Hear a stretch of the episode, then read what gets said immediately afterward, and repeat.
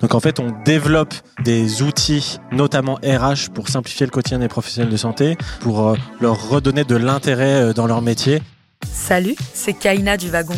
Bienvenue sur notre podcast dédié aux entrepreneurs. Dans ce nouvel épisode, nous sommes ravis de recevoir Antoine Laurent, cofondateur de Hublot, la plateforme qui simplifie le quotidien des professionnels de santé. En mai 2020, deux startups qui développent des solutions de gestion de ressources humaines dans le médical décident d'unir leurs forces.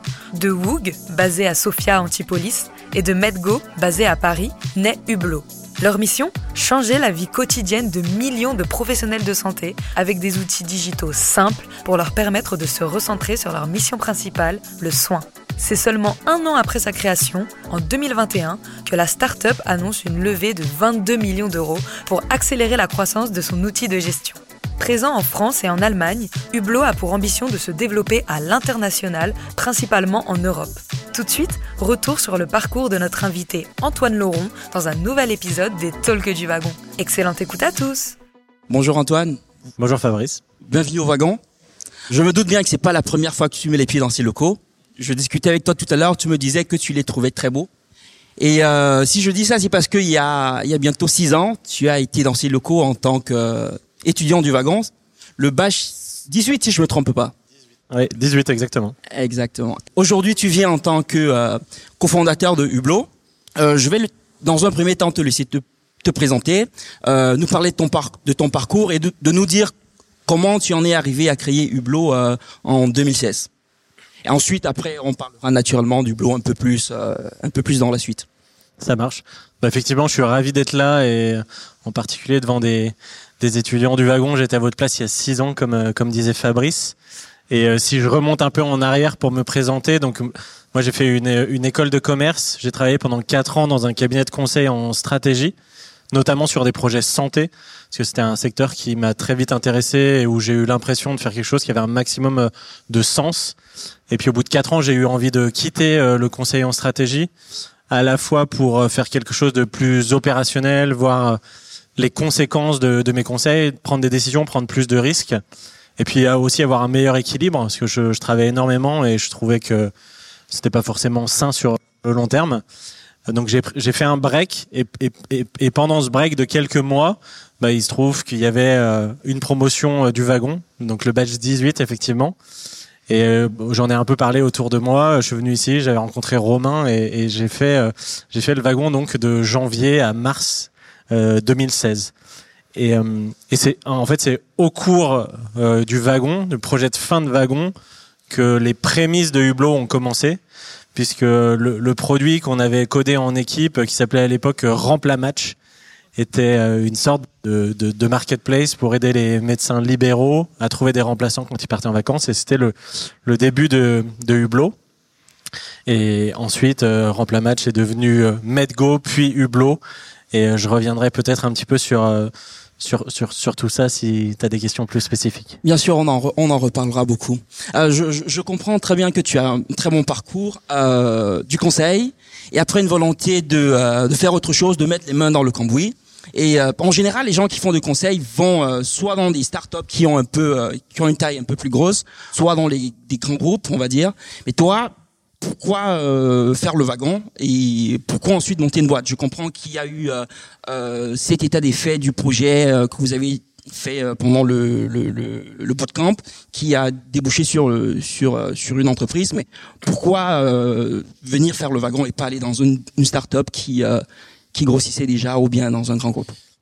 La, décision, euh, j'aurais pu effectivement rejoindre une, une start-up. Et d'ailleurs j'avais commencé à postuler euh, pendant mon congé sabbatique dans une start-up.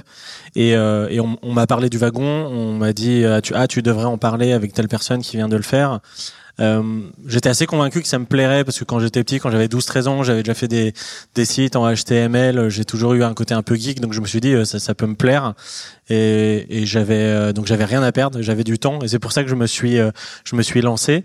Et en fait, effectivement, après le wagon et peut-être comme comme beaucoup d'étudiants du wagon, certains d'entre vous, je me suis demandé euh, qu'est-ce que je fais.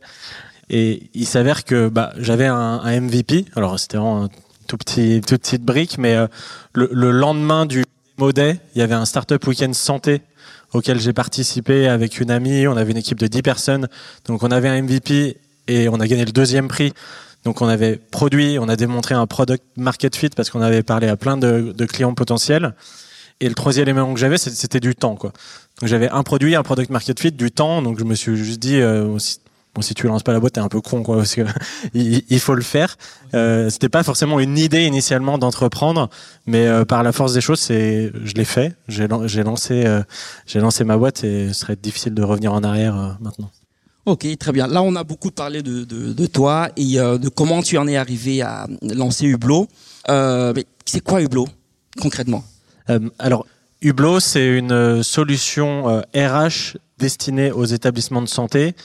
Notre mission, en fait, c'est de simplifier le quotidien des professionnels de santé pour qu'ils puissent se concentrer sur leur propre mission, qui est prendre soin des patients et sauver des vies.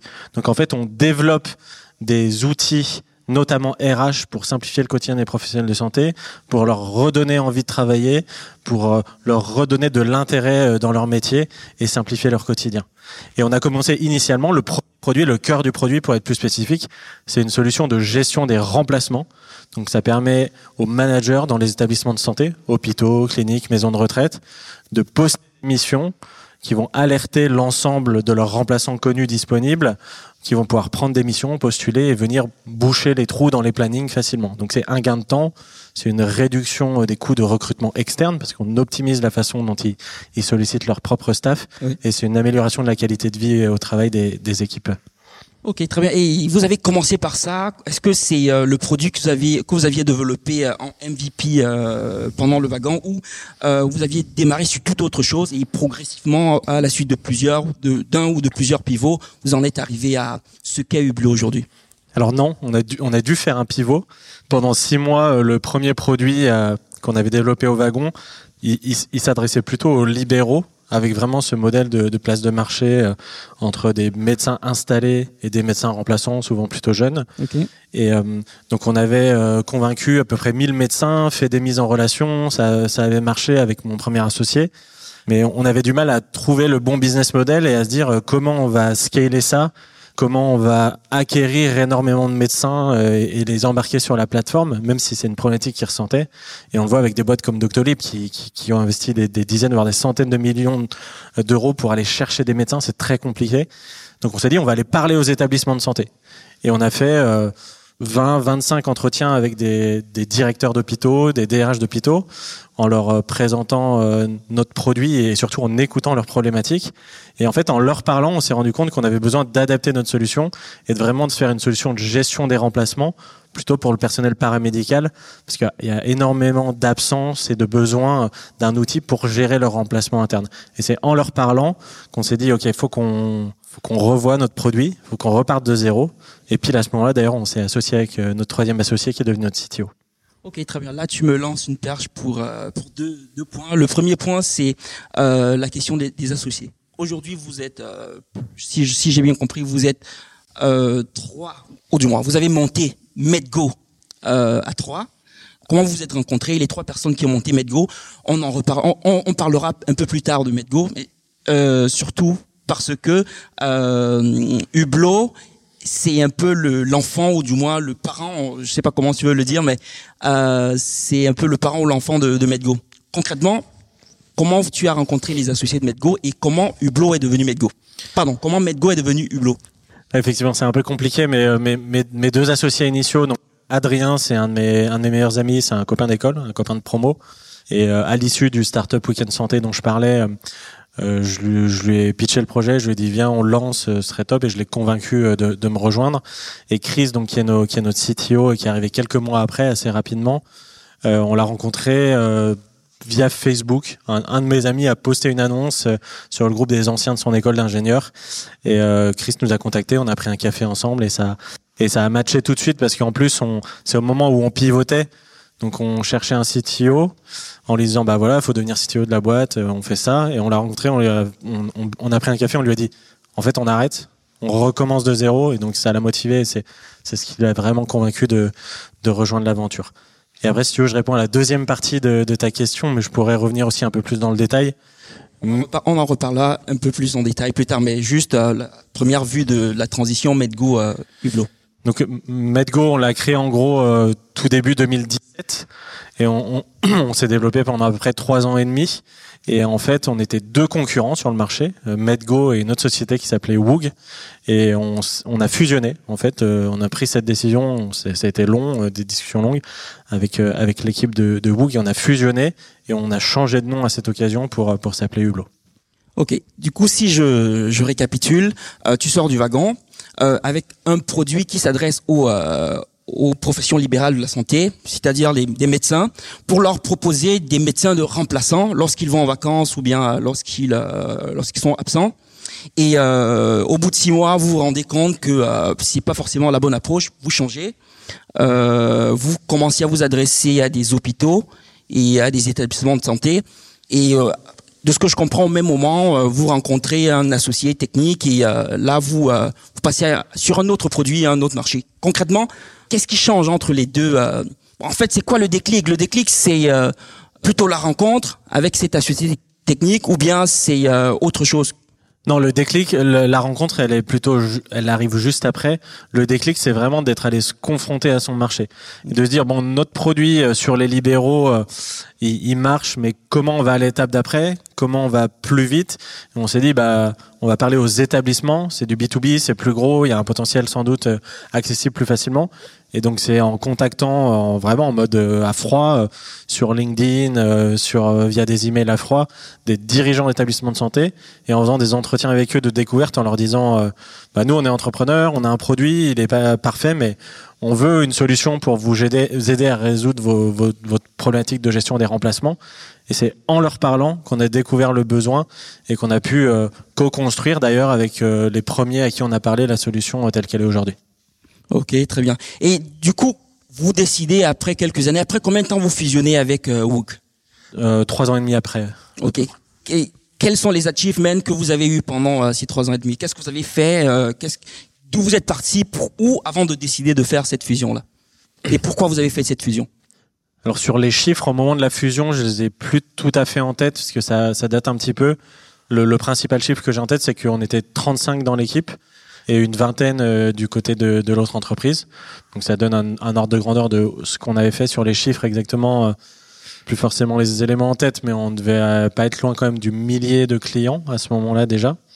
Et, la raison pour laquelle on, on a fusionné, c'est qu'on était tous les deux sur le marché avec quand même des axes assez complémentaires, puisque côté MedGo, on était très fort avec les établissements privés, donc les cliniques privées, euh, une partie des EHPAD privés. On avait aussi des clients publics, hôpitaux publics, mais euh, l'autre société, donc Goog, eux étaient très présents vis-à-vis euh, du public. Donc il y avait une vraie complémentarité de, base client et d'expertise en termes de, de connaissance du marché. Et on, avait deux produits et deux équipes techniques, deux équipes produits, deux équipes commerciales. On, se- battait, on s'est dit, si on arrive bien à s'entendre, bah, mettons euh, nos efforts en commun pour euh, croître euh, deux fois plus vite. Et c'est ce qui s'est passé parce que la rencontre des équipes, notamment des fondateurs, s'est bien passée. Et on s'est dit, bah, il y a un bon fit entre nous, ça match, on a les mêmes valeurs, on a les mêmes cultures, on veut faire la même chose. Et, c'est ça en fait qui déclenche et qui fait en sorte qu'une fusion elle fonctionne, c'est que ça se passe bien entre les fondateurs et on se met d'accord. Ok. Mais tu parles de complémentarité, mais est-ce que vous, vous aviez la même proposition de valeur auprès de vos clients ou concrètement, est-ce que vous faisiez exactement la même chose que euh, que MedGo Alors non, puisque on a passé trois ans et demi à dire à tous les prospects du marché, euh, on fait pas la même chose, on a une solution qui est plus performante, il y a ça, ça, ça en plus, le service euh, est différent. Euh, et c'est vrai, il y avait des éléments de différenciation d'un point de vue, d'un point de vue produit, d'un point de vue service, mais d'un œil externe pour quelqu'un qui n'est pas dans un établissement de santé, la proposition de valeur était très proche.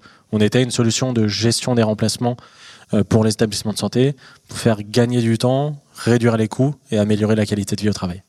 Donc globalement, en fait, la question que je, je me pose, c'est si vous étiez concurrent, ça veut dire que d'une certaine façon, la valeur ajoutée que vous apportiez euh, euh, aux clients était presque la même, avec peut-être des approches différentes, peut-être des, euh, des optimisations chez l'un qu'on n'avait pas chez l'autre, et des fonctionnalités qu'on avait chez l'un et pas chez l'autre. Euh, mais au final, c'était la même chose. Et euh, euh, la question que je me pose aussi, c'est comment on fusionne deux produits qui sont plus ou moins similaires. Quelle est la plateforme qu'on garde euh, quelle est, euh, Quels sont les features qu'on garde euh, et Quelle est l'équipe qui lead euh, la partie produit? C'est une très bonne question il y a deux vrais sujets dans une fusion, notamment entre concurrents. Il y a le sujet humain, comment on fait en sorte que les deux équipes travaillent ensemble, et puis il y a le sujet produit. Et on a pris la décision très tôt de se dire on gardera qu'un seul produit et en l'occurrence, c'était le produit euh, MedGo qu'on a essayé de garder parce qu'il avait une, euh, il était quand même un peu au-dessus, euh, mieux apprécié quand on avait été en concurrence d'un point de vue UX, UI, fonctionnalité. On était un, peu en avance. Donc on a décidé de garder ce produit. Mais directement après la fusion, il y a eu un énorme travail de l'équipe, de toutes les équipes, mais notamment produit et tech, pour prendre le, deuxième produit, le produit Wook, identifier toutes les fonctionnalités, les prioriser et les intégrer, euh, les fonctionnalités manquantes et les intégrer à la roadmap pour faire en sorte, derrière de migrer euh, tous les hôpitaux qui étaient sur le premier produit euh, sur le nouveau. Parce que vous imaginez bien que les hôpitaux, c'est pas forcément les, les structures les plus les plus agiles. Il y a une certaine inertie et donc migrer 250 hôpitaux d'un produit à un autre Là, on arrive au bout, hein, au bout d'un an et demi, il nous en reste deux, euh, mais c'était pas évident. Tu, tu embrasses une question que j'allais te poser, mais concrètement, comment vous gérez cette fusion vis-à-vis de vos clients? Parce que euh, la solution était, était installée chez certains clients, vous décidez d'une certaine façon de l'arrêter, de ne pas la faire évoluer et de faire passer euh, les, euh, les clients sur une autre solution. J'imagine qu'il y a des contraintes juridiques, contractuelles et d'accompagnement de changement. Comment vous avez géré ça? Il y a effectivement plein de, plein de contraintes. La, la principale, c'était surtout une contrainte de, de gestion du changement pour les établissements. Et donc, il a fallu beaucoup accompagner, et ça a été le rôle de notre équipe Customer Success, qui est une des très grosses équipes chez nous, de vraiment gérer ce projet de migration, donc qui a pris euh, qui a pris un an et demi. Donc euh, une très bonne communication de la part des clients, un enjeu commercial pour valoriser euh, en quoi le nouveau produit est mieux, et bien sûr des enjeux contractuels aussi. Euh, après, on, est, on, était souvent sur des contrats d'un an. Donc, au bout d'un an, on avait cette occasion, on se mettait autour de la table pour parler du produit, bah, et dire voilà, le, nouveau produit qu'on vous propose, c'est celui-ci. Effectivement, l'ancien, il est maintenu, mais il n'y a aucune évolution. Et à un moment, il sera arrêté. Ce qui n'est pas encore le cas, parce qu'il en reste encore deux. Euh, mais on y arrive. Et est-ce que vous avez eu du churn vis-à-vis euh, du fait de ce, de ce changement-là? Très très peu moins que ce que je pensais. Je, je m'attendais euh, de fait à ce qu'il y ait un certain churn parce qu'on demandait à des établissements de changer de produit. Et en fait, on, sur 250, on en a perdu deux. Est-ce que tu en conclus que, ben, je vais être un peu taquin, est-ce que tu en conclus que c'est parce que euh, la solution euh, MedGo était meilleure ou. Oui, bah c'est mais après, c'est pas uniquement la solution euh, Medgo initialement, parce que pendant plusieurs mois, on l'a renforcé avec les équipes euh, communes euh, pour intégrer des fonctionnalités qui manquaient. Mais oui, on a fait, fait ce choix parce que elle était, elle était meilleure. Euh, donc ça, ça, a contribué. Et c'est comme ça qu'on l'explique aux clients. On dit, on vous bascule sur une nouvelle solution qui est mieux, qui va vous apporter plus de valeur. Euh, donc, donc ça y a contribué. Mais c'est aussi parce que la gestion de projet, notamment le, le, travail exceptionnel de toute l'équipe Customer Success pour accompagner les clients et les tenir par la main et vraiment les suivre, euh, que, que, ça a permis d'éviter le churn et qu'on a un churn euh, quasi, quasi, quasi nul. Ok, bah, félicitations. Merci.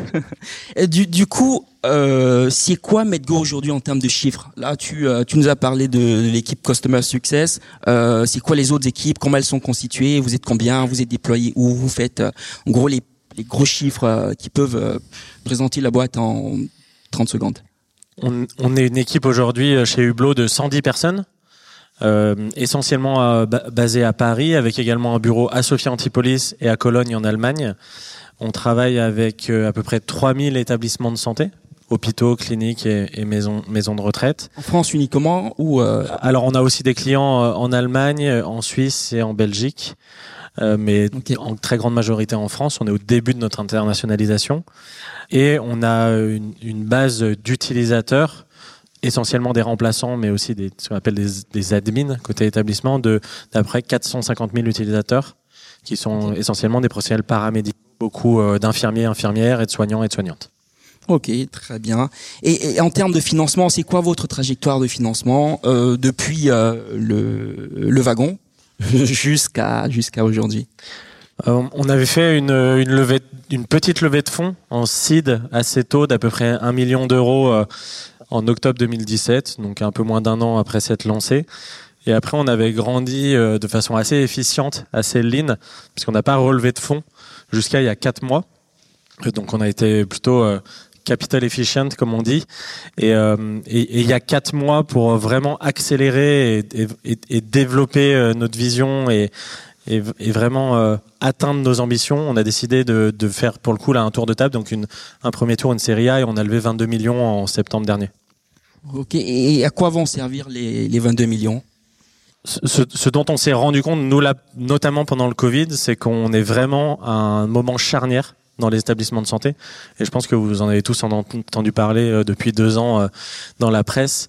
Euh, on, est à un moment où les professionnels de santé ils sont épuisés, ils se détournent de, leur, métier, ils sont fatigués, il y a une énorme pénurie de professionnels alors qu'on en a besoin plus que jamais. Et surtout des professionnels paramédicaux dont le rôle dans les actes médicaux prend de plus en plus d'importance, dont la pénurie est encore plus forte et dont on a besoin plus que jamais dans les établissements de santé en, en, en, période de crise. Donc on est, on est convaincu qu'on est en train de prendre conscience de ça dans le monde et dans les établissements de santé et qu'il faut vraiment gérer euh, ces personnes, non pas comme des ressources, mais comme des talents. Ou pour le dire différemment, comme j'aime bien le dire, pas comme des cols bleus, mais comme des cols blancs. Il faut vraiment les valoriser. Et nous, on a mis un pied euh, dans la digitalisation des ressources humaines dans les établissements de santé avec la gestion des remplacements. Mais notre ambition, c'est d'aller beaucoup plus, loin et de faire un produit RH complet pour que les hôpitaux puissent mieux attirer, mieux retenir, mieux manager, mieux engager ces équipes dans leurs établissements de santé et arrêter euh, cette hémorragie où les professionnels sont épuisés et arrêtent et, abandonnent leur métier. Donc euh, ça c'est le premier axe, c'est vraiment un approfondissement produit pour avoir une suite RH dédiée à la santé complète. Qui vient, sans vouloir tout couper, qui viendrait remplacer les solutions existantes ou bien qui viendrait se greffer aux solutions RH euh, utilisées dans les hôpitaux? Ça dépend. Jusqu'à présent, la solution de gestion des remplacements, c'était plutôt un, un, marché vierge. On remplaçait un système manuel. Euh, on va pas aller sur des sur des briques produits très très lourdes où, où, les établissements sont déjà équipés, euh, sur de la paie notamment, sur du planning, où il y a déjà des solutions sur l'administratif. Par contre, sur tous les sujets de gestion des talents, mieux recruter, comme je disais, mieux onboarder, euh, la, la, gestion de carrière, là, les établissements, ils sont pas forcément équipés, ou alors avec des solutions qui, à notre sens, sont pas adaptées. Euh, donc, on va plutôt aller là où euh, les solutions sont absentes ou, ou, ou pas les bonnes, plutôt qu'à les remplacer du corps RH, comme on dit, euh, sur paye, admin et planning. Ok. Vous travaillez avec les hôpitaux de santé, c'est pas l'univers dans lequel on est euh, digital euh, agile, on va dire. Comment vous dealez avec ça? Comment vous dealez avec le fait que euh, la complexité administrative des hôpitaux, euh, des établissements de santé, et aussi les aspects réglementaires et les effets de seuil qu'il pourrait avoir dans euh, les, la contractualisation, euh, les marchés publics notamment? Comment vous euh, vous gérez tout ça? Oui. Et surtout que pour, pour, pour, compléter ma question, surtout que là vous vous euh, vous voulez faire grossir la solution, donc avoir des coûts pour les, les vendre vos, votre service un peu plus cher, donc dépasser les seuils euh, de marché public, on va dire. Euh, comment vous souhaitez vous, gérez ça jusqu'ici et ensuite comment vous souhaitez le gérer pour la suite? Euh, Pour répondre à la première partie de ta question sur la digitalisation des établissements de santé, effectivement, il y a un retard, mais mais il y a une envie, une dynamique euh, là, le Covid l'a aussi favorisé, mais là, c'est pas spécifique à la santé. C'est la digitalisation, elle s'accélère, et euh, je pense qu'on arrive bien à le faire aussi parce que nous, on a cette approche euh, conseil. On vend aussi une transformation digitale. On vend pas juste un produit. Et nos équipes, il y a un vrai côté accompagnement, et, et ça, c'est culturellement ce qui vient aussi de nos passés de, de consultants. On vend pas juste un produit en self-serve comme comme peuvent le faire d'autres boîtes SaaS très bien, mais il y a une vraie gestion de projet derrière et, et quasiment du conseil et d'accompagnement pour améliorer les processus RH d'un hôpital. Euh, donc c'est ce qui nous permet vraiment d'accompagner la digitalisation, c'est que c'est pas un produit euh, où ils vont se débrouiller pour l'utiliser. Euh, ça c'est pour la première partie de ta question. Et après pour la, la deuxième partie sur euh, les marchés publics, effectivement, c'est un sujet. Euh, nous aujourd'hui, on est référencé dans euh, les deux principales, enfin les deux centrales d'achat hospitalières qui, qui, sont je... qui sont le RESA et la CIH et qui nous permettent donc de distribuer. On a répondu à des appels d'offres qui ont été gagnés via ces deux centrales d'achat et ça nous permet de distribuer notre solution aux hôpitaux plus facilement dans le cadre dans le cadre de ces de ces marchés-là. Okay. Et du coup, pour le, le pendant de cette deuxième question qui est euh, comment vous vous gérez les effets de, de, seuil et le fait que vous êtes en train de, de, faire évoluer votre solution pour avoir un scope beaucoup plus large, donc un prix beaucoup plus important, donc de, le vendre avec beaucoup plus de, de, process, on va dire. Il y a plus de process dans des, des appels d'offres plus chers bah, ce, ce, sera pareil, c'est des discussions qu'on va avoir avec les centrales d'achat, voir si on peut s'inscrire dans des appels d'offres pour être référencé auprès des centrales d'achat. Euh, après, on est aussi capable, et on l'a déjà fait, de directement répondre à des appels d'offres d'un hôpital donné pour euh, positionner notre solution. Donc effectivement, c'est c'est plus lourd commercialement, c'est euh, c'est compliqué, ça prend du temps, mais une, fois qu'on sait le faire, c'est aussi une sorte de barrière à l'entrée, parce on, l'a déjà fait. Donc être capable de répondre à des appels d'offres publics, euh, le voir de façon positive, c'est que c'est une barrière à l'entrée par rapport à d'autres qui savent pas le faire. Ok. Du coup, j'imagine qu'avec la, la, la, levée de fonds, en plus de la partie produit qui euh, qui recrutera, il y aura la partie euh, sales qui euh, qui qui, euh, qui grossira aussi, avec peut-être des profils beaucoup plus plus orientés marché public et structuration d'offres. Si je me trompe pas, c'est vers ça que vous partez, ou bien vous partez toujours, vous partez sur des des approches classiques de SaaS, comme on peut le voir dans des entreprises de SaaS à Paris. Pour, pour l'instant, euh, comme on est référencé dans les centrales d'achat, le nombre d'appels d'offres auxquels on doit répondre, il est euh, en, direct, il est, il est limité. Si ça devait euh, s'accroître, effectivement, la question pourrait se poser. Mais donc, les, profils de l'équipe, c'est des profils qui sont capables de gérer des ventes relativement complexes quand même, mais de vendre des produits SaaS, mais qui sont pas des experts des marchés publics. L'évolution de l'équipe commerciale, elle est plutôt dans, dans une spécialisation fonctionnelle, comme une boîte SaaS qui grossit où au début il y a des sales qui font tout, euh, prospection, euh, chasse, euh, farming, on va dire. Et là, on a récemment structuré l'équipe, spécialisé les profils avec une équipe de SDR qui fait la prise de rendez-vous, une équipe de compte exécutive qui va aller chasser des nouveaux clients et une équipe de compte manager qui va accompagner les clients et leur vendre des produits en plus, leur proposer des nouvelles solutions pour, pour augmenter le panier moyen de chaque établissement. Ok, très bien. Là, on va passer sur une partie un peu plus, euh, on va dire, technique, qui intéresserait beaucoup, beaucoup euh, d'étudiants du wagon. C'est concrètement, quelle est la stack technique de Hublot? Alors, on n'est plus euh, sur du Ruby on Rails, on est sur justement quand quand on a quand j'ai rencontré mon CTO et on est reparti de zéro comme je disais donc lui la, la stack qu'il maîtrisait c'était plutôt Node et React donc on est sur du full JS. Ok, très bien. Et euh, comment les équipes techniques sont euh, sont organisées euh, entre les, les les devs, les produits et le, le designer, le rôle de chacune de ces personnes dans dans la le déroulement de la roadmap? alors on a notre CTO donc un des cofondateurs, euh, et Adrien, le, troisième, qui est COO et qui, qui a le produit dans sa responsabilité. Euh, dans l'équipe euh, d'Adrien, on a un Head of Product, et, et sous le Head of Product, on a des PM et des Product Designers. Donc on a 4 PM et 2 Product Designers. Et ensuite, dans, dans l'équipe technique, donc sous Chris, qui est notre, qui est notre CTO, on a d'une part des squads, donc ils sont euh, managés par un, ce qu'on appelle chez nous un squad owner ou un engineering manager avec des équipes euh, chaque équipe ayant un mix un mix de seniorité.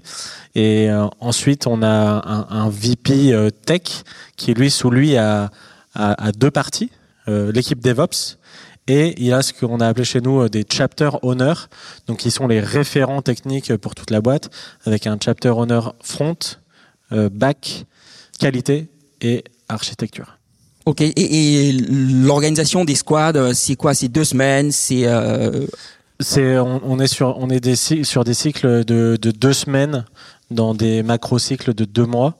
Et en fait, donc il y a trois cycles de deux semaines de développement de features et, et, un, et un cycle de deux semaines de cooldown, donc 25% du temps, qui est lié à, justement à la, à la refac et à la réécriture du code pour, euh, pour éviter de créer de la dette. Ok. Et les, les, euh, les squads sont fixes ou bien euh, on fait tourner les personnes euh, à chaque fois? En théorie, elles sont relativement fixes, mais ça tourne. En réalité, il y, a des, y a des gens qui sont détachés selon les sujets, parce qu'on se rend compte qu'il manque une expertise, quelqu'un qui était là depuis longtemps sur une feature et sur laquelle la squad travaille. Donc, il peut y avoir, il peut y avoir des transferts. On essaye de garder une certaine stabilité des équipes pour qu'elles travaillent bien ensemble et bien avec le, le manager de l'équipe. Ok. On sait que la data prend de plus en plus de place dans dans les entreprises et surtout dans les startups. C'est quoi la vision data de Hublot? Quelle est la place que vous donnez à la data et qu'est-ce que vous avez déjà fait jusqu'ici? Et qu'est-ce que vous envisagez de faire pour la suite avec les données? Alors très tôt, nous, on a une personne qui était dédiée à la data, un data analyst, qui était euh, parmi les dix premiers euh, employés. Donc on a très tôt isolé euh, la fonction data. La, la, mission pour cette personne et aujourd'hui pour cette équipe où il y a il y a quatre ou cinq personnes, d'aider les autres équipes à être à prendre des décisions avec la bonne donnée et très data driven. Et donc on a on a on a très tôt isolé cette compétence dans une équipe qui est qui est au service des autres équipes. Donc, euh, elle, euh, elle permet de, de, construire les indicateurs, de structurer la donnée, de, de partager ces, ces, indicateurs avec euh, avec les autres équipes, afin de, de, les aider vraiment à mieux faire leur job. Vous, vous évoluez dans un univers très sensible à la donnée de ce que j'ai compris, vous n'êtes pas au contact des données patients, c'est sûr, mais vous évoluez quand même dans euh, l'univers de la santé qui est assez sensible. Comment euh, comment vous rassurez vos clients euh, sur les l'aspect RGPD et la data privacy chez vous? On évolue effectivement dans un environnement très sensible parce que nos interlocuteurs sont dans des établissements de santé, donc ils côtoient de la donnée de santé, de la donnée patient, qui est, qui est un type de donnée spécifique en France, mais au-delà en Europe même si nous, effectivement, on n'a aucune donnée patient, nos, interlocuteurs, ils sont sensibles, ils ont une vraie sensibilité à la donnée. Donc, euh, sur les sujets de protection des données personnelles et, RGPD, on a très vite intégré ça by design dans notre façon euh, de travailler, euh, de développer le produit, de de la façon même dont on travaille en interne. Et en fait, là où on a dû devenir encore meilleur, surtout dans la façon d'expliquer ce qu'on fait, de le documenter, de le justifier, c'est quand on s'est lancé en Allemagne il y a à peu près un an, où là le niveau d'exigence est encore sans commune mesure par rapport à la France. Et chaque euh, contrat qu'on envoyait à un prospect allemand, il passait par le juridique, par le délégué à la protection des données, et il était relu à la virgule près sur les sujets de données. Et donc euh, au début, ça nous a un peu ralenti dans les cycles de vente. On s'est dit, il faut vraiment qu'on clarifie tout ce qu'on fait vis-à-vis du RGPD. Et on a fait un gros boulot là dessus avec un consultant euh, allemand en plus pour se mettre vraiment euh, au, niveau des meilleures exigences européennes en termes de RGPD. Et derrière, ça nous aide pour tous les autres pays, donc en France notamment et sur les, pays qu'on va lancer. Pourquoi les, contraintes en Allemagne sont aussi fortes? C'est pas la RGPD, c'est pas européen. Est-ce qu'il y a des spécificités liées à l'Allemagne ou bien c'est juste le fait qu'en France on est un peu plus laxiste sur certains sujets alors que les Allemands ne le sont pas? C'est principalement que en France et dans beaucoup d'autres pays, on est plus laxiste qu'en Allemagne, où ils l'appliquent beaucoup plus à la lettre. Et puis en plus, en Allemagne, il y a quand même une réglementation en plus nationale qui vient rajouter euh, quelques contraintes supplémentaires, au-delà du RGPD. Ok, très bien. Euh, J'imagine qu'avec 22 millions d'euros, euh, on recrute. On recrute en, en tech. À quel type de profil vous, euh, vous cherchez? Est-ce que vous avez des étudiants du wagon, des anciens étudiants du wagon euh, chez, à part toi, bien sûr? À part moi, il y a une autre personne, mais qui est pas dans l'équipe tech, euh, qui est qui est dans l'équipe euh, customer success et customer support, enfin client relations. Euh... pourquoi? Parce que tu tu t'es pas content de la formation que tu as reçue ici ou... Je vais pas dire ça, je vais me faire lyncher. Non, non, je, suis très content de, de la formation. Euh, non, je je sais pas honnêtement pourquoi. Euh, je vous invite à postuler. Moi, j'en serais CV. envoyez, envoyez vos CV, postulez. Euh, donc, on n'a pas encore d'étudiants du wagon, mais évidemment, on recrute, euh, notamment euh, dans l'équipe technique, euh, donc et, et, dans l'équipe produit, enfin dans, dans toutes les équipes je serais ravi qu'on ait plus d'étudiants du wagon. On aurait des, anecdotes à se raconter euh, sur dans nos, deux mois au wagon. Très bien. Et pour être plus précis sur le recrutement, euh, quels sont les postes euh, sur lesquels vous recrutez en ce moment? Je c'est peut-être pas toi qui gères l'équipe l'équipe tech et l'équipe produit, mais est-ce que tu as des profils qui pourraient intéresser Hublot? On, recrute à peu près tout, type de profils, hein, des devs full stack, front, back, des product managers, product designers, QA. Euh, donc ça, c'est plutôt partie euh, product et tech. Donc euh, c'est vraiment large. Donc vraiment à peu, près sur tout. Et puis après, dans, tout, dans les autres équipes, c'est pareil. Hein. Sales, Customer Success, que ce soit des account executives, account manager, Customer Success Manager, et, dans d'autres équipes aussi. Donc, enfin, on a on a une page Welcome to the Jungle où je pense qu'il y a 40 jobs ouverts. il y a c'est large. je pourrais pas tout citer ici. Ok, très bien. Et, et toi, personnellement, est-ce que après le wagon, tu as continué de coder ou tu as complètement arrêté Tu as commencé à, à vendre ta solution auprès des euh, ton MVP, on va dire, auprès des, euh, des des indépendants, ou bien tu as continué, tu as continué à bien faire les slides comme tu les faisais déjà euh, pour euh, convaincre tes premiers clients? Non, après le wagon, avant le pivot euh, vers les établissements, je passais quand même 80% de mon temps pendant les 8 mois qui ont suivi à coder et à continuer euh, de, créer le produit. Et, c'est seulement 8-9 mois après, quand j'ai rencontré Chris, que j'ai arrêté. Enfin, pendant quelques mois, on a un peu codé à quatre mains parce que euh, j'avais aussi fait le design et, on a fait chose ensemble à quatre mains pendant deux mois, mais après Chris, euh, qui était plus compétent que moi et, et, moi, je, je, devais me concentrer sur le, sur le business, a repris l'ensemble. Donc, euh, j'ai arrêté de coder euh, chez, chez Hublot à ce moment-là. Et après, à titre, à titre perso, moi, j'ai continué à quelques occasions. il y a deux ans, j'ai fait mon site de mariage en Ruby on Rails. Ah. voilà. Mais c'était une page, donc j'avais un peu honte de n'être capable de faire que ça. Du coup, si je comprends bien, euh, le MVP, c'est toi qui l'a qui l'a développé juste après le wagon. Ou du moins, il y avait une brique euh, qui avait été développée pendant les deux dernières les deux dernières semaines, et ensuite euh, tu as repris le, le, le, relais pour renforcer le truc. Le premier MVP avant pivot, oui, et Le, le MVP post pivot qui est ce qu'il y a eu Hublot aujourd'hui, ça c'est Chris, mon associé, qui l'a développé. Ok. Et à quoi ressemblait le MVP avant pivot? Est-ce que c'était juste euh, euh, une, une, maquette euh, ou c'était vraiment un produit qui fonctionnait que vous aviez pu vendre à un client qui l'utilisait? Alors non, on l'avait pas monétisé, mais il fonctionnait, hein, il fonctionnait très bien. il y avait des, il y a des médecins qui ont trouvé des remplaçants, des remplaçants qui ont trouvé du job euh, sur sur la plateforme euh, à Paris. Euh, donc il, il, fonctionnait et il ressemblait vraiment à, un modèle de de marketplace avec des petites vignettes sur les praticiens installés qui cherchaient des remplaçants, la possibilité de mettre des mettre des commentaires, de mettre à jour son calendrier pour pour poster des besoins de disponibilité. Donc il, il, fonctionnait déjà à la fin du wagon au bout de 15 jours et au bout de 8 mois quand j'ai continué à bosser dessus, euh, heureusement il fonctionnait encore euh, même mieux. Et euh, je vais terminer par deux, trois petites questions. La première, c'est comment ton job a évolué sur les cinq, six dernières années? Je, je sais que la vie d'entrepreneur, on commence à faire à faire quelque chose. Trois mois après, ça change. Six mois après, c'est autre chose. Concrètement, quelles sont les les principales étapes que tu as connues dans ton job sur les six dernières années après le code?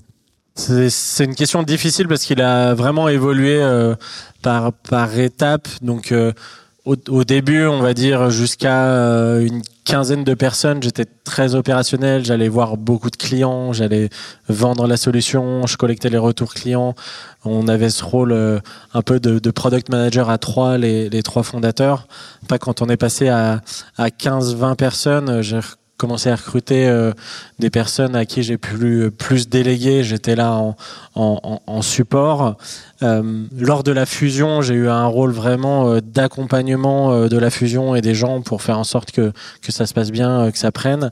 Et ça, c'est un rôle que j'ai gardé, que j'ai de plus en plus sur les sujets de gestion des équipes. En fait, enfin, mon, rôle, il est éminemment RH encore aujourd'hui. Et, et, là, on est une, une, centaine de personnes. Mon rôle, il change, il change encore.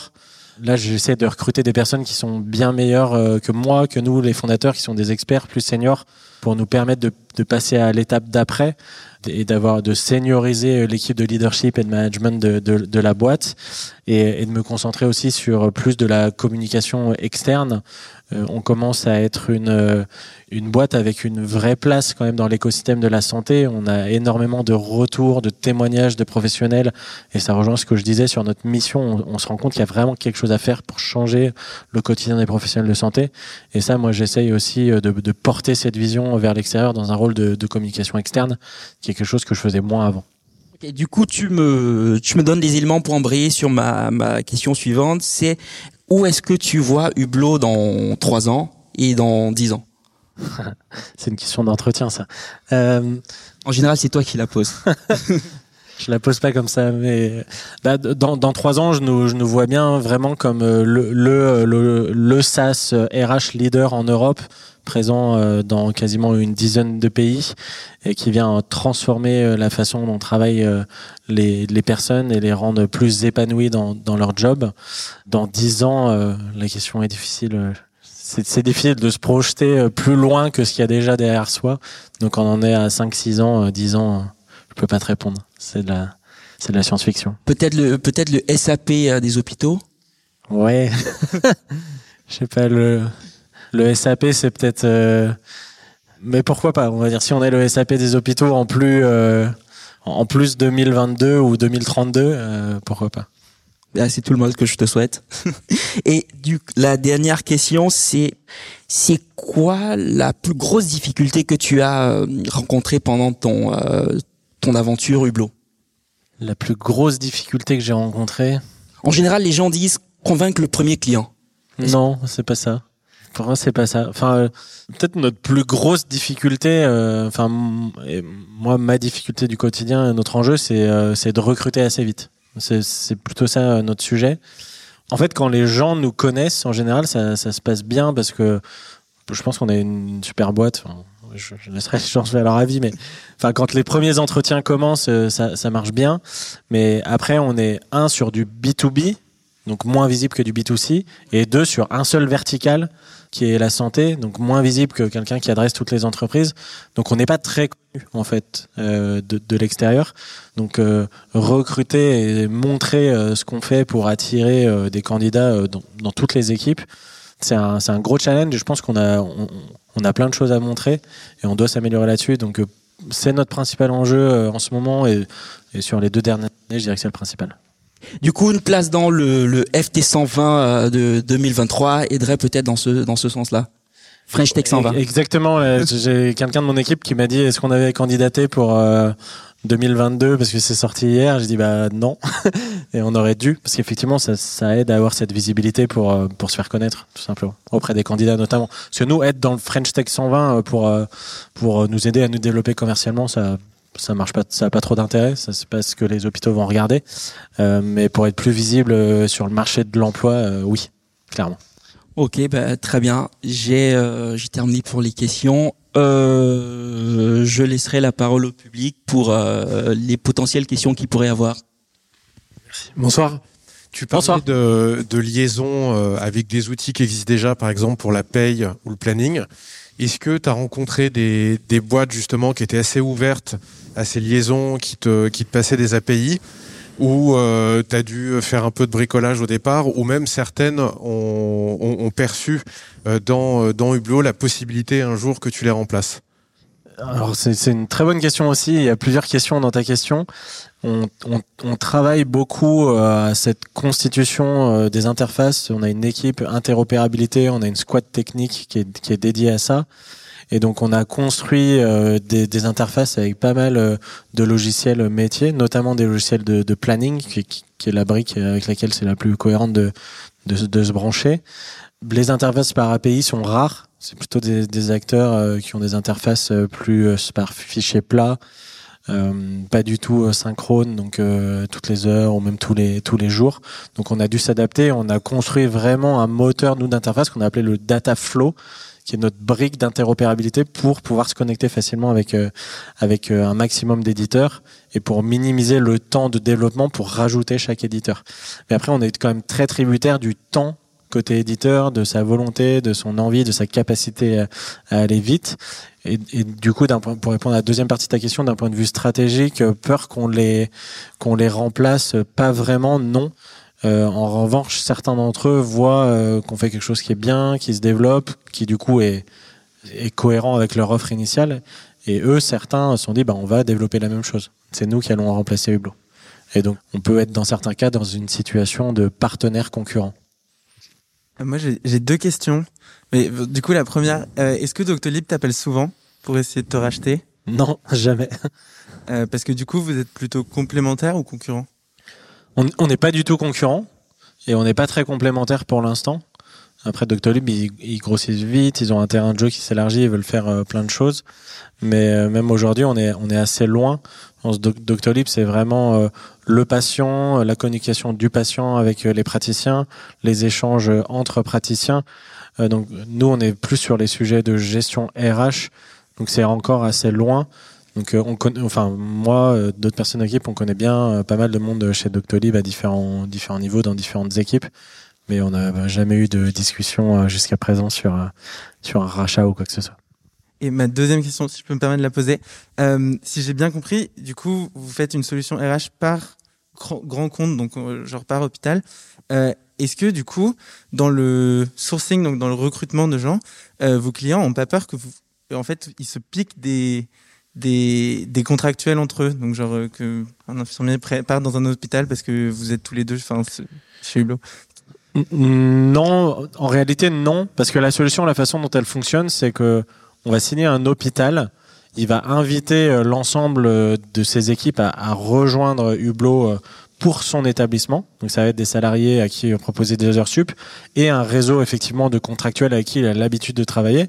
Mais si on si on signe l'hôpital d'à côté, il, va faire pareil. effectivement, quelqu'un qui travaille dans les deux établissements, il va être invité deux fois.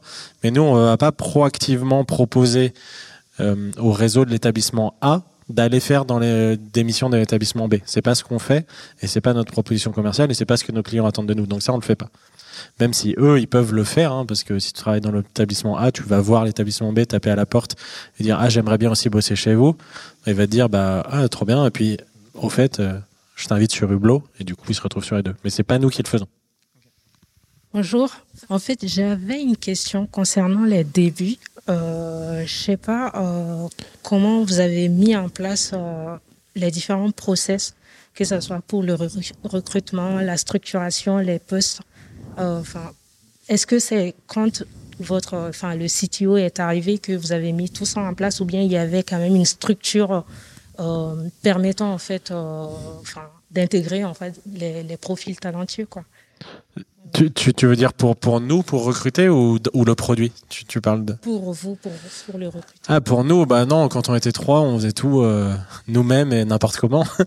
et puis c'est en grossissant qu'on s'est structuré, euh, qu'on a recruté euh, une responsable RH qui a mis en place les process pour bien recruter, pour bien faire les entretiens, qu'on a recruté une directrice commerciale qui a mis au carré les processus commerciaux. Donc au début, nous, euh, les trois fondateurs, on faisait un peu tout. On mettait en place euh, pas mal de process. Euh, on était très polyvalents. Bah, quand tu es entrepreneur, c'est un peu ce dont tu as besoin au début d'être le plus polyvalent possible. Et ça se fait assez naturellement en recrutant les bonnes personnes qui vont, qui vont mettre en place les bons process et apporter leur expertise. Mais au début, c'est sûr que c'était le bordel. Bonsoir. Euh, ouais, j'aurais voulu savoir quelle était la position de Hublot face au marché actuellement. Donc, sur deux périodes de temps, à savoir à la création et actuellement.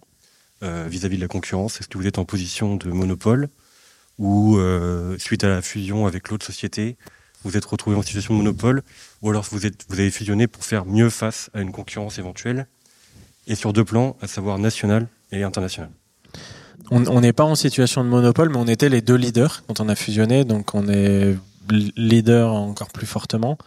Euh, après, comme tout marché, euh, d'un point de vue économique, euh, ils n'aiment pas qu'il y ait qu'un seul acteur fort. Bah, ça a aussi contribué à renforcer les concurrents, donc qui ont, qui ont grossi et qui, qui continuent à grossir, même si on arrive à garder cet avantage et ce leadership clair en, en, en France. Et à, à l'international, enfin notre cœur de produit actuel, il n'a pas vu émerger des, des, acteurs très significatifs partout en Europe continentale. Je pense qu'on est le, le leader, euh, si on raisonne à l'échelle de l'Europe continentale, euh, sur euh, les SAS de gestion des remplacements pour la santé. Donc il y a des petits acteurs dans d'autres pays, en Allemagne par exemple, mais qui sont encore de petite taille. Sauf au Royaume-Uni pour le coup, où il y a ouais, au, moins 3-4 boîtes qui sont relativement grosses, non une qui a à peu près une centaine de personnes aussi, qui a un positionnement proche d'une autre mais c'est un marché aussi assez différent, euh, le marché du travail au Royaume-Uni, donc euh, le produit est un peu différent. Mais à, part au UK, euh, on est, plutôt leader, mais la concurrence se renforce parce qu'il y a un, vrai besoin. alors il, existe des, des, agences d'intérim spécialisées dans la santé. où est-ce que vous vous situez par rapport à ces agences d'intérim? Est-ce que c'est au final c'est des concurrents? Vous, j'ai compris que vous c'est plus de la gestion. Enfin, où est-ce, comment vous situez euh, Quelles sont vos limites par rapport aux agences d'intérim? Euh, Voilà, c'était le sujet de ma question parce qu'on parlait des, concurrents. Alors, est-ce que c'est des concurrents? Est-ce que vous proposez autre chose? Non, alors initialement, on a pu croire que les agences d'intérim étaient nos concurrents, et en fait, pas du tout. Et aujourd'hui, c'est vraiment des partenaires. Parce qu'un établissement, il va, grâce à Hublot, mieux solliciter les gens qu'il connaît déjà, gagner du temps, maximiser euh, son taux de mission pourvue avec les gens qu'il connaît mais ça suffit pas quand même. Et les, agences d'intérim ou, euh, ou d'autres acteurs qui sont pas forcément sur le modèle de l'intérim, mais qui font du sourcing, ben, on va pouvoir se connecter avec eux et même se connecter d'un point de vue produit. Et quand une mission elle est pas pourvue sur Hublot, un établissement va avoir la possibilité de la, de la pousser à ces, à ces agences d'intérim qui elles vont pouvoir positionner quelqu'un et tout ça va s'intégrer dans le produit Hublot. Et on travaille avec euh, plus d'une ouais, plus d'une centaine d'agences intérim avec qui on est on est branché sur Hublot, euh, dont, dont des grands acteurs pour euh, vraiment euh, être au service des établissements de santé et, maximiser euh, la chance pour eux de trouver des, des, infirmiers, des soignants quand ils en ont besoin. Donc c'est vraiment des partenaires aujourd'hui.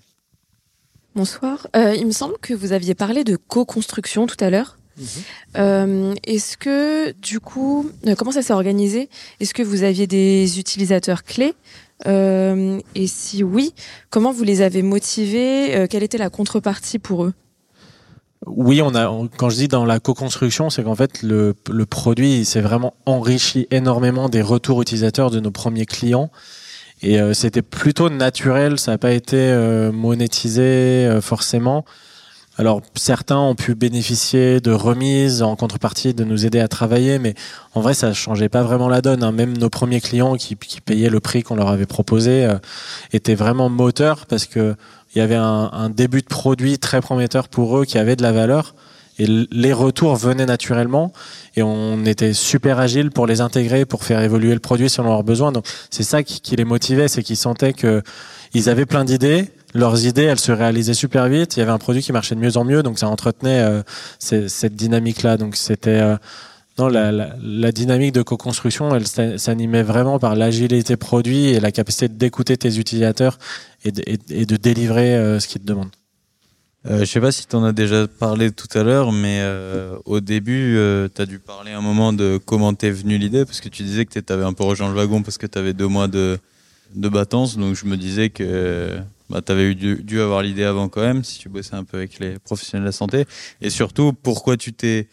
Enfin, moi, ce qui m'intéresse, c'est justement quand tu parlais d'intérim, moi aussi, je me suis posé la question et je me disais, pourquoi tu t'es pas dit que ça suffisait avant euh, l'intérim, quoi? Parce que, à moins d'avoir les pieds dedans, tu peux pas savoir que ça suffit pas, quoi. Bah effectivement, ça s'est fait en deux étapes et effectivement, j'ai pas répondu à cette question comment m'est venue l'idée? Mais l'idée initiale avant Pivot, euh, l'idée euh, qui a été développée au wagon initialement, euh, vient du fait que ma mère était kiné et faisait des remplacements en libéral. Et donc l'idée est venue de là. Euh, et après, pour euh, comprendre que l'intérim suffisait pas, que les établissements avaient besoin d'autre chose, bah ça, ça a été au moment du pivot quand on a parlé aux établissements. Donc on va dire, l'idée initiale, elle vient d'un d'un problème que j'ai observé personnellement. Et la deuxième idée, le pivot, là où on en est aujourd'hui, c'est euh, en voulant aller plus loin, en parlant vraiment au marché, en faisant des interviews euh, établissements que je m'en suis rendu compte. Et du coup, auparavant, les, les gros, par exemple, les hôpitaux, donc euh, les professionnels que tu vas voir aujourd'hui comme clients, ils passaient par des agences d'intérim classiques et c'était juste plus compliqué à mettre en place ou comment ils faisaient? Alors, c'était pas forcément ça, c'est plutôt qu'ils cherchaient un remplaçant euh, et il mettait 4 euh, heures à trouver un remplaçant. La cadre, la manager du service, elle, elle passait des coups de fil, elle, elle mettait 4 heures. Et aujourd'hui, elle va mettre, euh, elle va poster une mission sur Hublot, elle va attendre 20 minutes, et il y aura un candidat, elle va le trouver. Donc ils ont gagné du temps. Et aussi, mécaniquement, en faisant ça, bah, ils arrivent à augmenter le nombre de fois où ils, où ils trouvent. Donc avant, soit effectivement, ils se tournaient vers des agences d'intérim plus vite, trop vite, et les agences d'intérim d'ailleurs parfois pas forcément assez de monde. Euh, soit parfois ils trouvaient pas et ils fonctionnaient en mode dégradé, c'est-à-dire bah il manquait une infirmière sur les cinq nécessaires, il y en avait quatre et euh, elle, s'arrachait les cheveux à bosser à quatre alors qu'il y avait du boulot pour cinq. Et dans les cas les plus extrêmes, quand le, niveau de personnel soignant il est insuffisant, bah, on est obligé de fermer des lits, donc de refuser des patients. Bonsoir. Comment vous garantissez la, qualité du staffing? Parce que là, il y a, un matching entre un besoin et une demande. Euh, y a une pénurie d'un côté, donc clairement, euh, voilà, il suffit, j'ai presque envie de dire, il suffit de poster euh, une, disponibilité. Euh, il y a des, services qui sont en pénurie, qui ont besoin de recruter. Comment vous garantissez la qualité, du, la qualité des, intervenants? Est-ce qu'il y a un système de rating ou quelque chose qui... Enfin, parce que voter en plus sur la qualité de soins, c'est quand même super compliqué, je pense, donc à mettre en place. Donc, est-ce qu'il y, a un système, un mécanisme Justement, non, parce que nous, on n'est pas garant de la qualité. C'est l'établissement qui va inviter ses 50, 100, 2000 personnes et qu'il connaît déjà. Et nous, on va être un outil de productivité pour qu'il puisse bien les solliciter et les trouver au bon moment. Mais c'est pas nous qui sommes garants de la qualité des profils, c'est l'établissement qui les valide, qui valide leur métier, leurs compétences. Il y a, un, moment de validation où il valide chaque compétence. Donc c'est, c'est pas nous qui en, qui en sommes garants. Et quand on se connecte avec des agences externes d'intérim notamment, Là, le modèle est différent.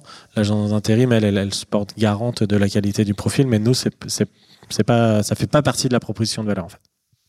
Bonsoir.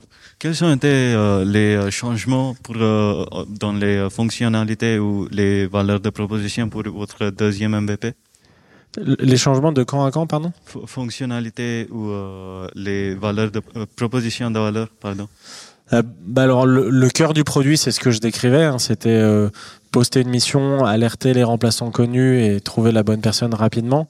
Et après, on est allé euh, plus loin que ça en permettant de générer euh, le contrat, le faire signer électroniquement, s'intégrer avec les systèmes d'information pour que le planning et, et Hublot euh, soient connectés.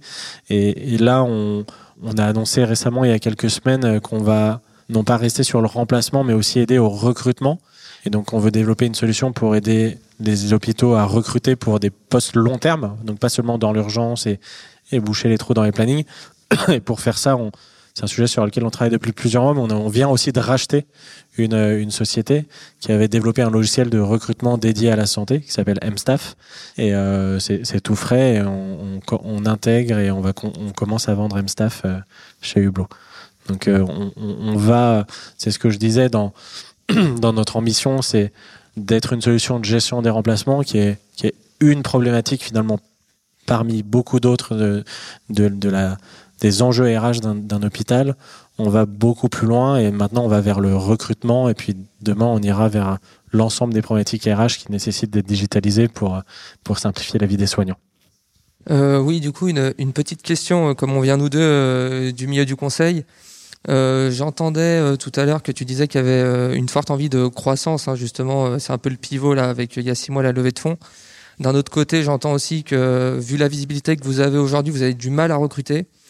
Euh, est-ce que euh, dans la stratégie, c'est envisagé finalement de faire appel à des sociétés externes, donc euh, typiquement soit des cabinets de conseil, ou soit finalement pour des ressources plus techniques, des SS2I ou, que sais-je, pour finalement répondre à, l'expansion et finalement répondre aussi à la problématique de recrutement en externalisant une partie vers d'autres prestataires pour le recrutement, euh, ça, nous arrive, enfin même régulièrement, de faire appel à des cabinets de recrutement pour nous permettre de, faire plus. Après, là, ça y est, on a commencé à recruter en interne notre équipe de recrutement.